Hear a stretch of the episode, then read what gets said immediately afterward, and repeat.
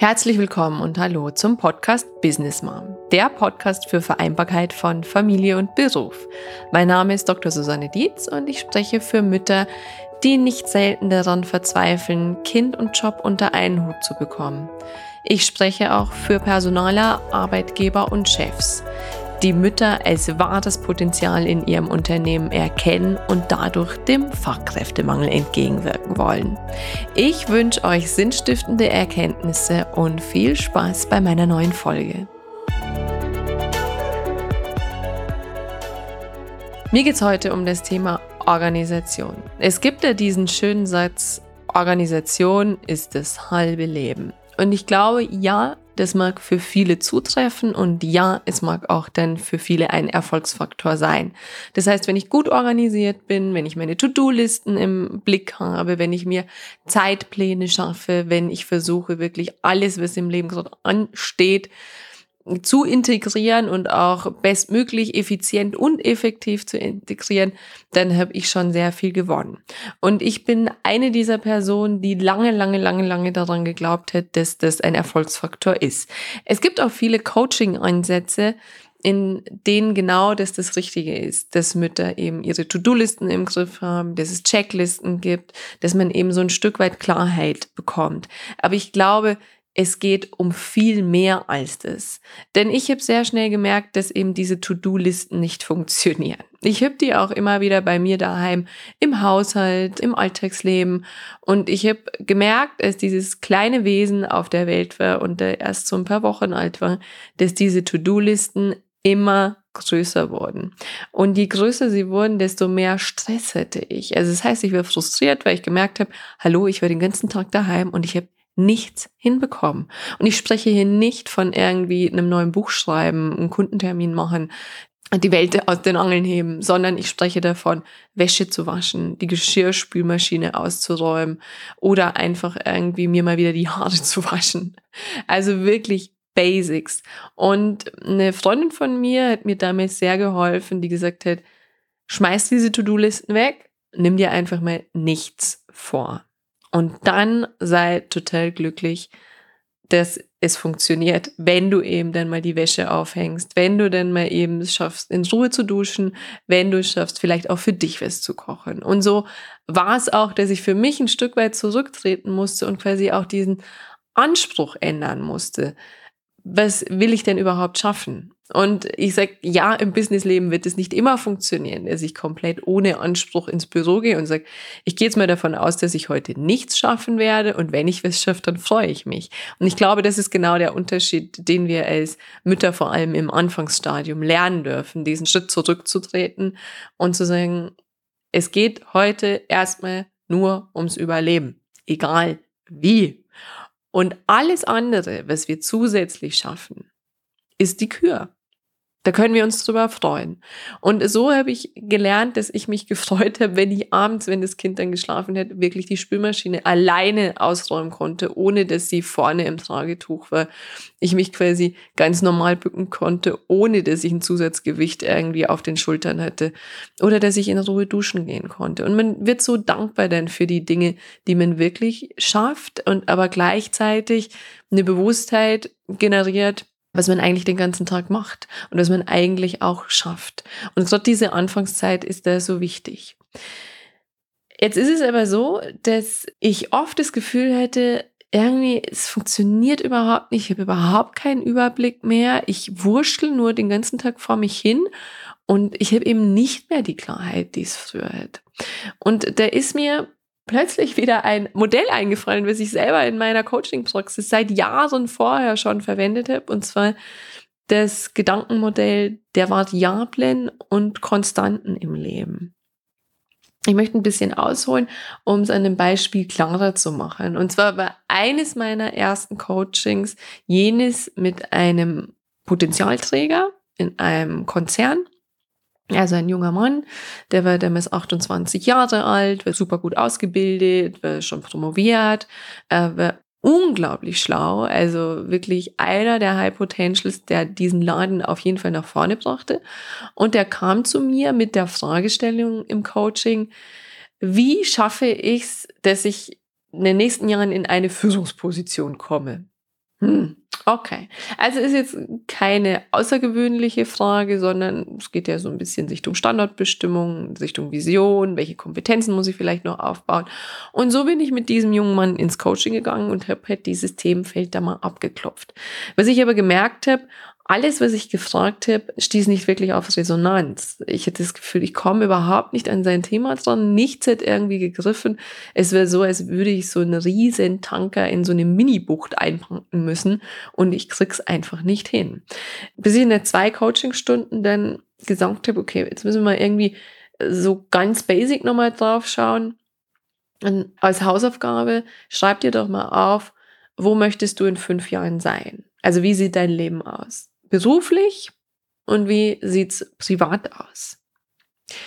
Und ähm, im ersten Moment, ich hätte keine Idee, wo es hinführen konnte. Ich dachte, es wäre mal gut, ich es würde Impuls, Klarheit darüber zu bekommen, was könnte diesem jungen Mann helfen, um quasi auch eine positive Vision zu entwickeln. Und er kam zu mir in die nächste Coachingstunde und äh, er hatte plötzlich nicht mehr diesen versteinerten Gesichtsausdruck. Er war völlig gelöst, er war total fröhlich und sagte, also, Beruflich habe ich keine Ahnung, wo ich stehen will. Mir ist echt nichts eingefallen. Und sage ich dazu, in Klammer muss man ja überlegen, er wollte ja auf jeden Fall diese Führungsposition.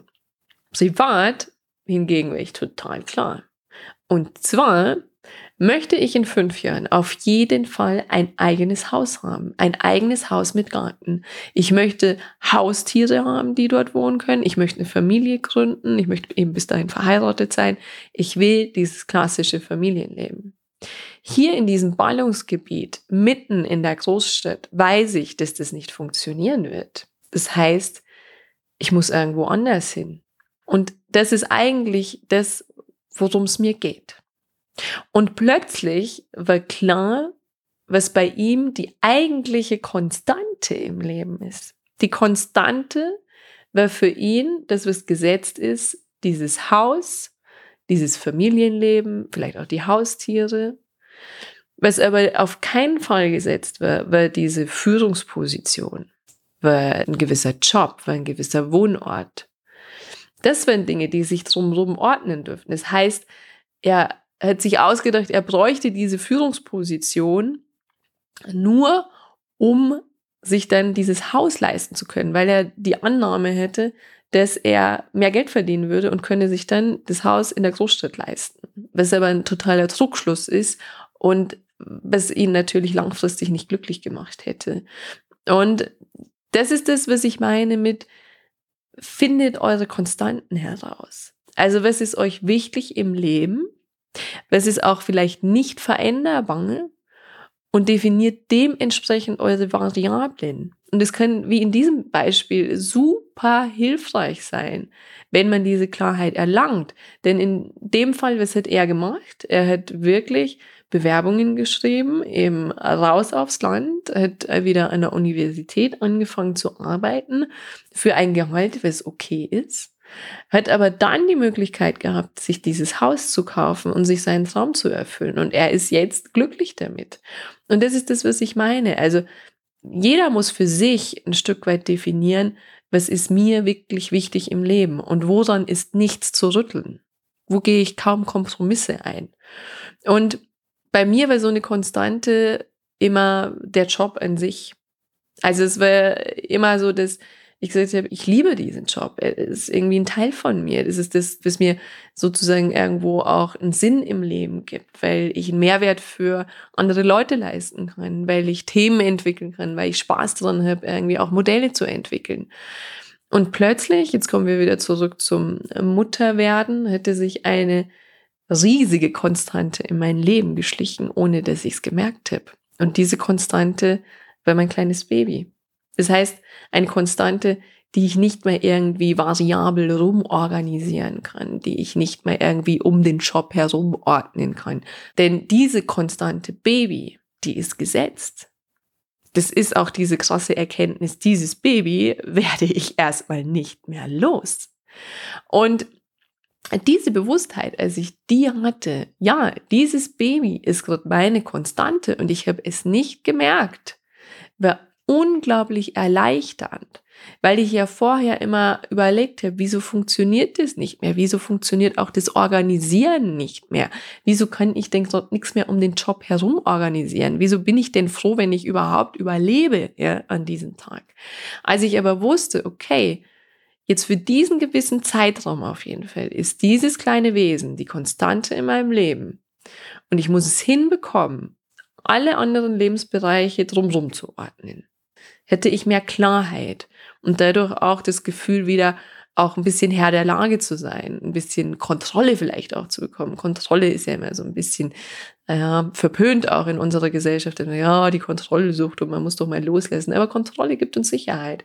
Und so ging es mir damals auch. Ich hatte das Gefühl, ich habe wieder so ein bisschen Überblick über meine Situation bekommen. Und so war es eben dahin auch, dass sich der Job erstmal nach dem Baby richten musste. Ich hätte es ja schon in einigen Folgen erzählt. Ich hätte nach vier Monaten eigentlich schon wieder vor, erste Workshops zu moderieren. Ich musste die erstmal absagen. Also es ging auch nicht anders, gesundheitlich nicht anders. Aber mit der Klarheit war ich dann weniger frustriert, weil ich wusste, es ist halt jetzt so. Und ich glaube auch nicht, dass diese Kinder, ist mal ein bisschen nach vorne gesprungen, dass diese Kinder ewig die Konstanten bleiben. Man hat natürlich noch andere Konstanten im Leben, sowas wie zum Beispiel der Wohnort oder eben der Job. Aber ich kann immer bewusst wählen, was ist meine Konstante im Leben und was ordne ich außen rum. Und ich kann vor allem auch bestimmte Dinge, die variabel erscheinen, zur Konstante erklären. Eben noch ein ganz kleines Beispiel, weil es so der Klassiker ist, was wir oft ja machen, ist es, angenommen, man ist fertig mit dem Studium, dann sagt man, okay, logischerweise wäre halt mal das nächste dran, irgendwie Geld zu verdienen. Ich brauche einen Job. Und was viele machen ist, sie suchen sich halt einen Job, der irgendwie zu ihnen passt. Und dann bewirbt man sich deutschlandweit oder vielleicht sogar weltweit und hofft auf das beste Matching. Das ist so, so Klassiker, den man macht. Man kann es aber auch andersrum machen, dass man sagt, der Wohnort ist mir so super wichtig, dass ich zum Beispiel in Hamburg wohnen bleiben kann oder in Köln wohnen bleiben kann oder wo auch immer wohnen bleiben kann.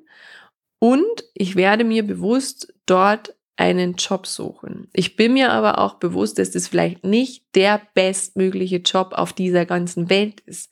Aber dadurch, dass ich das als Konstante deklariert habe, wird es eben dann auch einfacher, diesen Kompromiss einzugehen. Und das ist das, was eben auch, glaube ich, für Mütter so unglaublich entlastend ist, dass man weiß, vor allem in den ersten Jahren, das ist eine Konstante, diese konstante Kind die sich erstmal nicht verändern lässt und zum Glück auch nicht verändern lässt. Und wir merken es immer dann, selbst wenn die Kinder dann schon ein bisschen größer sind und in den Kindergarten gehen und wir denken, okay, jetzt kann ich auch das Kind wieder so ein bisschen um meine Themen rumorganisieren. Wir merken es immer dann, wie heftig diese Konstante immer noch wirkt, wenn zum Beispiel dieses Kind krank wird. Wenn dieses Kind krank ist, dann muss ich meine Kundentermine absagen, dann kann ich erstmal nichts arbeiten, dann kann ich auch nicht zum Sport gehen, dann ist auch nichts mit Ausruhen, dann ist auch nichts mit Ausschlafen, sondern dann ist dieses Kind wieder konstante Nummer eins.